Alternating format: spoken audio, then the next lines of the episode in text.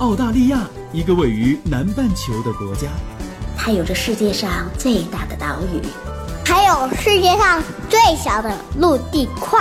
当然，它也有着最适宜人居的自然环境和最多元文化的融合。这是我看到的，也是我看到的。你好，我是甜甜圈，五岁女孩的妈妈。我是五岁的美拉拉。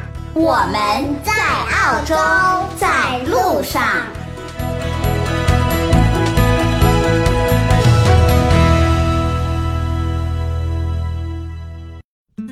二零一八年三月，甜甜圈在澳大利亚的悉尼向各位问好。今天呢是元宵节，甜甜圈先祝福各位团团圆圆。也不知道是怎么了。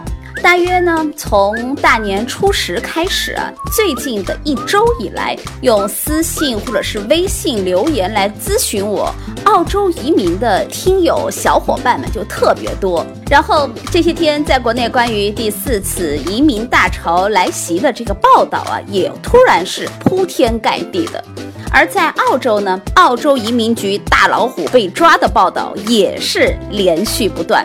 澳洲的反腐风啊，终于吹到了移民局的头上了。有的人说，移民就像围城，外面的人想进来，里面的人想出去。不论经历多长时间，也不管是出自于什么样的原因，每年都会有一大批怀揣着梦想和憧憬的小伙伴们前仆后继的远离故土，来走进围城。据说这几天呢，主动搜索“移民”字眼的网民的指数啊，也是忽然之间暴增了，增长了一百五十倍。移民的指数页面已经据说被屏蔽了。刚刚开年啊，这移民就成了关键词，和往年还真的有一点不太一样。这期节目啊，我们就再来聊一聊关于移民这个话题。其实，在过去的一年的节目当中，我们也做了不少关于移民主题系列的节目了，还邀请了移民专家来给大家做了很多解答。但是，大家对于移民主题的这个诉求依然是不间断的，而且还问题多多。所以今天我们就从听友阿星给我的留言来聊起。听友阿星给我的留言说，去年七月就体检了，但是到现在啊都没下文了。澳洲移民局怎么会这么没有效率？他问我是不是都是这种情况？我想说。一来呢，澳洲人办事儿确实是不着急的。那第二啊，下签速度的缓慢，也和我们在节目开头提到的最近澳洲移民局的这个贪腐案件有一定的关联。这澳洲的媒体头条就爆出了现在的移民局的重要高层，五十三岁的澳大利亚边防部的部长就因为贪污、假公济私等不法行为啊。正在接受调查，目前呢已经确认立案了。去年的五月底，澳大利亚的执法诚信委员会啊就开始了对这个部长的调查。他本人啊也被迫休假了九个月，不过就是在让他停工的这段时间，还是丑闻不断。他领取了五十万的带薪休假的年薪，同时呢，他还动用了职权破格把自己二十多岁的女朋友调到了悉尼机场。其实贪腐啊，在哪里都有，天下乌鸦是一般黑的，只是乌鸦有多有少的区别。边境移民部门的贪腐案，截止去年啊，已经上升到了五百多例，与移民部相关的就将近了一半。所以有很多议员就指出啊，这绝对只是冰山一角，有很多权钱交易的事儿都没有人敢报，因为移民局的黑幕太深了。大批移民局的官员和不良的中介勾结，帮助不法分子来获得这移民的身份，帮助他们通过身份审查等步骤从中捞钱。所以就有媒体评论，正是因为澳洲的移民局遭到了彻底的调查，这才是使得下签速度慢的原因。就连澳洲的总理啊，也已经对移民局表达出了极大的不信任。本来这一起调查案按照常规来说，应该是由移民部部长来负责的，但是到最后，总理就亲自下命改由反贪委员会来调查，就是担心移民局内部的官官相护。没想到最后还真的抓了个大老虎。可以说，移民局在澳洲现在已经成了过街老鼠了。这段时间，各种常规的移民签证的审核速度啊，也确实比乌龟还。慢，明明一周就可以审核好的签证呢，通常会被拖上个半年。比如说啊，一月份的学生签证的审理速度就整体的下降了。大学类百分之七十五的申请啊，得需要二十五天的审理时间，比上个月就多出了四天。陪读监护类呢，百分之九十的申请需要四个月来审理，比十二月的时候就慢了一个多月。大家都很关注的技术移民签证啊，这样的案子积压了也不少。幺八九的签证百分之七。十五就需要等上九个月，比从前啊慢了大概四个月，而幺九零的也慢了两到三个月。所以，听友阿星不要着急，你再耐心的等一等吧。你好，我是甜甜圈，五岁女孩的妈妈。我是五岁的美拉拉。我们在澳洲，在路上。我们再来聊聊。澳洲移民局的腐败，其实移民局的腐败是早有倪端了。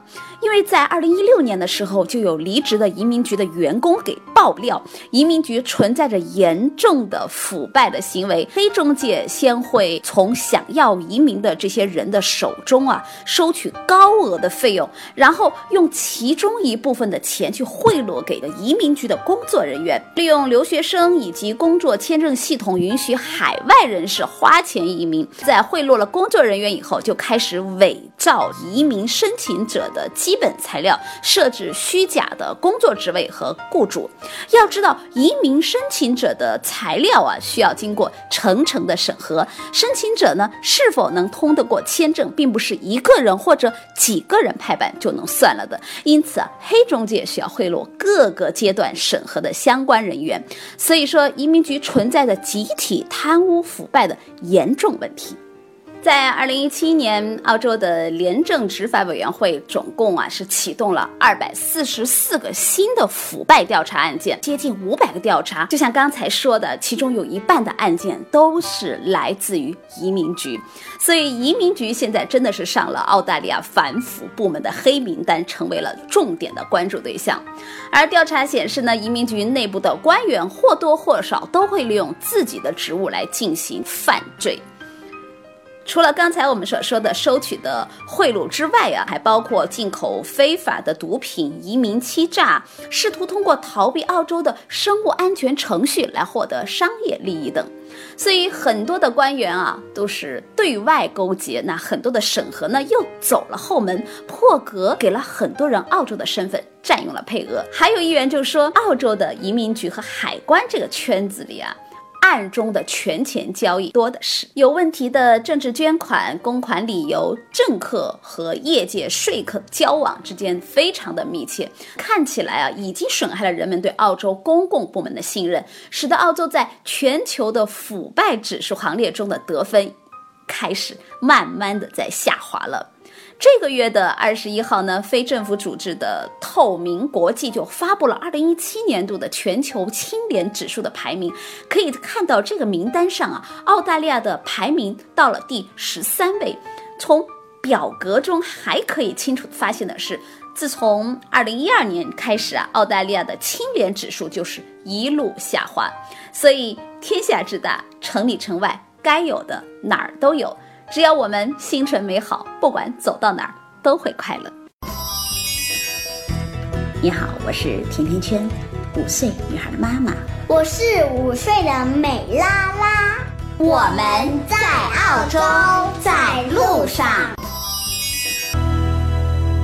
听友小鱼留言说，以前卖掉一线城市的一套房就可以做三次投资移民了，而现在呢，基本上只够一次的成本，买房买国债就能移民的时代，好像已经成为过去的故事了。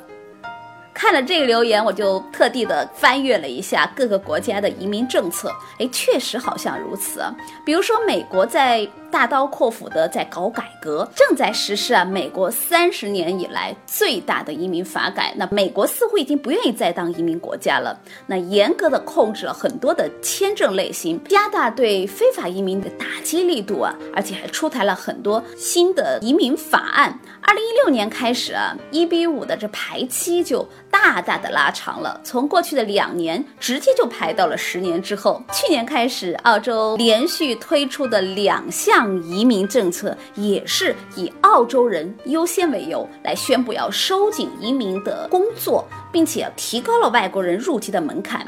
比如说，新的入籍申请人在澳洲居住的时间就由过去的一年提高到了四年，这个时间就大大的拉长了。雅思的成绩最低门槛也是到了六分，语言关上就想卡住一大批人。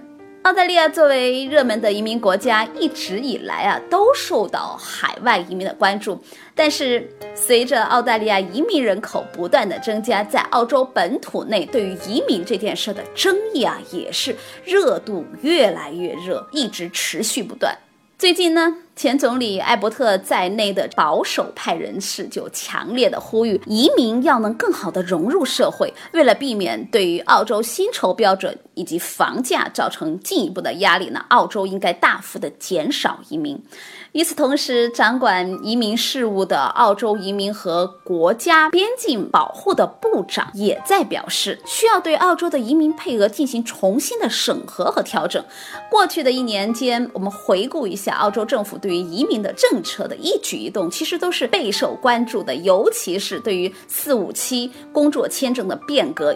对澳洲整个劳动力的市场，其实现在已经造成了不小的冲击了。另外呢，不久之后，澳洲政府还会针对于公开的意见征求的结果，对于商业移民的政策进行调整。其实两个多世纪以来呢，每年大量的移民人口一直是澳洲的经济和社会发展的基础。然而，事实上，直到二十世纪的后期啊，澳大利亚的移民政策才从青睐欧洲移民的白澳政策改为倾向多元化的移民。也正是因为。这些年来的移民政策，使让澳洲成为了现在充满多元文化和经济竞争力的移民国家。忽然间，我又想和大家聊聊白澳政策了。白澳政策其实最早应该是起源于一九零一年的移民限制法的通过。这一项法律是要求通过进行欧洲语言的测试，来作为限制非欧洲移民的一种手段。非常明显啊，这就反映出了当时对于非欧洲移民的这种敌意，并且构成了后来被大家称为“白澳大利亚政策”的基础。二战之后呢，限制主义政策的核心规定开始被取消了，开始允许越来越多的非欧洲移民在澳洲开始定居。永久居住下来。后来，澳大利亚的白人政策在一九七零年的时候开始被取代，不再考虑族裔、性别或者是宗教。那这一转变啊，也就是结束了英国移民优先选择，还有获得澳大利亚公民身份的优势。那现在根据官方的统计啊，移民在澳大利亚中的人口占比啊，已经达到了百分之二十八，其中。在过去的一个财年里，总数为二十六点六万的永居移民当中，印度人占首位，占到了百分之一十七，其次就是中国人占百分之十三，还有英国人占到了百分之八。那么这些移民的主要渠道，我们如果从非欧洲国家的移民人口的角度来分析啊，技术移民项目最主要的就是印度、中国、英国。菲律宾、巴基斯坦还有南非的移民，而家庭团聚的项目最多的就是来自于越南的移民。海外人道主义的移民呢，多是来自于伊拉克或者是叙利亚移民的主要渠道了。这些年来，持临时签证来澳洲旅游的人数增加了很快，尤其是在一二年以后，这增长速度是非常惊人的。进入澳大利亚的外国留学生的人数啊，也是在大幅度的增加。我记得去年五月份的数据啊，澳大利亚的境内有五十多万国际留学生，就比二零一六年增长了近百分。分之十五，其中一半以上的国际学生就来自中国、印度、马来西亚、尼泊尔或者是越南。澳大利亚作为教育的目的地啊，也是越来越受欢迎。离不开的就是因为澳洲移民政策为学生毕业后立即申请永久居留权就提供了很好的机会。在去年的财年当中，通过这一项获得永久居留权的人当中啊，有百分之五十五是在澳大利亚申请的。再后来呢？由于雇主要求在满足熟练劳动力需求方面有很大的灵活性，特别是在资源开采行业的劳动力的需求非常旺盛啊，所以政府就开始接纳了一些临时的熟练工人的移民政策，其中一项就是让大家一直争议不断的这个四五七的签证了。从一九九六年开始实施以来，四五七一直是历届澳洲政府审核的非常重点的一个项目。那它主要就会针对于两个方面啊，一个是到底是不是存在着真实的雇主剥削外籍工人的指控，还有一方面就是雇主是不是利用这个签证来填补真实存在的技能短缺。为了解决这些问题。并且获得右翼批评人士的支持，澳洲的总理啊，在去年的四月就宣布，将会在这个月取消现在的四五七签证，取而代之的就是临时的技术短签。与原有的四五七签证相比啊，短签 TSS 签证就大幅的提高了申请的门槛。大家肯定会问啊，为什么要对四五七改革呢？其实最重要的原因就是，很多人认为移民的过快增长对于澳洲本土而言是弊大于利的。为什么这么说呢？我们回过头去看，一九零一年以来，澳大利亚的海外净移民啊，曾经一度保持在每年的数量大概是七万多人。澳大利亚的人口平均增长是十八万人。然而，在过去的十二年当中，澳洲每年的海外净移民的人数就接近了二十二万人，澳洲的人口平均年增长数为三十七万人。虽然澳洲近年来人口增长的速度加快了，一定程度上就刺激了澳洲总经济的增长，但是更多的本土的人们认为，澳大利亚的移民数量已经严重超过了澳洲城市所能承担的极限，移民政策的大幅缩紧是迫在眉睫的。他们就会认为，首先，过量的移民会导致基础设施的负担过重。虽然澳洲是地广人稀，但是进入澳洲的移民的目的地都相对的单一，主要就是在。在澳洲东海岸的六个比较发达的城市，所以每年有高达百分之七十五的澳洲移民人口是流入了悉尼和墨尔本，给澳洲主要城市带来数万人的额外的负担。移民数量所带来的基础设施成本过高，供不应求了。第二点，恐怕就是过量的移民给澳洲的就业市场。带来的影响。关于移民是不是有助于劳动力市场的活力啊？澳洲本土的学术人口学家就此前就表示过，他说，如果认为移民可以帮助澳洲保持人口的年期，那这一种人口统计学纯粹是胡说八道。虽然普遍的观点认为海外的移民生产力远远高于本土人口的生产力，也就是说移民是有利于劳动生产力的，但是这方面的证据却有很强的争议性，因为移移民的就业水平一般低于他的教育水平，与澳洲本地人口相比呢，他的就业情况并不尽人意。另外啊，增加澳洲人口同时啊，如果不能够增加相应的家庭、企业和公共资本的存量来支持这些更多的人口，就会稀释到澳洲的资本基础，导致人均资本减少，生产力下降。还有一些人认为，过量的移民会导致于居民的生活水平严重下降，比如说拥挤成本的上升，住房的可负担能力下降了，还有基础设施，比如说公路了、水电了这些费用的增加，还有环境的退化。所以，二零一七年就成为了澳洲移民政策变化至关重要的一年。尽管如此，在经历了移民人口快速增长的黄金年代之后啊，澳洲政府将。怎样来权衡移民人口所带来的利和弊呢？二零一八年，我想将会是澳洲移民政策继续调整与适应的重要的一年。那么，移民潮真的来了吗？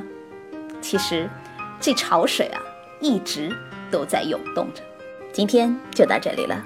如果你对澳洲的留学、移民、置业、投资、吃喝住用行有话要说，可以在节目的下方直接点击我要评论，或者加甜甜圈的微信，就可以给我留言互动了。